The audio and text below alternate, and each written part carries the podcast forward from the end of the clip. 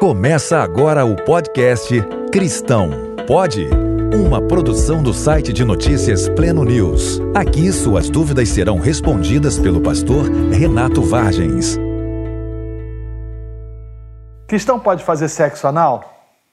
O que as escrituras têm a dizer a respeito disso? Na verdade, você vai perceber que as escrituras elas não condenam o sexo.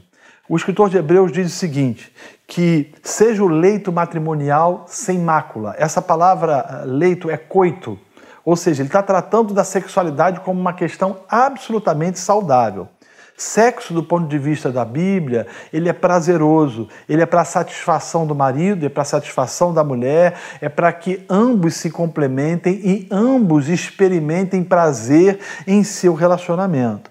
Entretanto, contudo, eu entendo que existem alguns limites, e dentre estes seja a questão do sexo anal. Por quê? Porque o canal ou o ânus ele não foi feito efetivamente para receber alguma coisa. É, é diferente, ah, efetivamente, da vagina. Há todo um processo de lubrificação, há todo um processo de preparação para o ato conjugal. Isso sem contar que o sexo anal ele pode trazer a reboque uma série de enfermidades e de problemas para a mulher que está sendo vitimada ou que está sofrendo efetivamente desse tipo de relacionamento. As escrituras, elas nos deixam a entender ou nos levam a compreender que esse tipo de prática ou que esse tipo de comportamento não coaduna efetivamente com a vida cristã.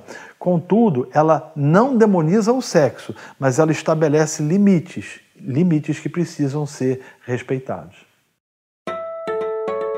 Você ouviu o podcast Cristão Pode?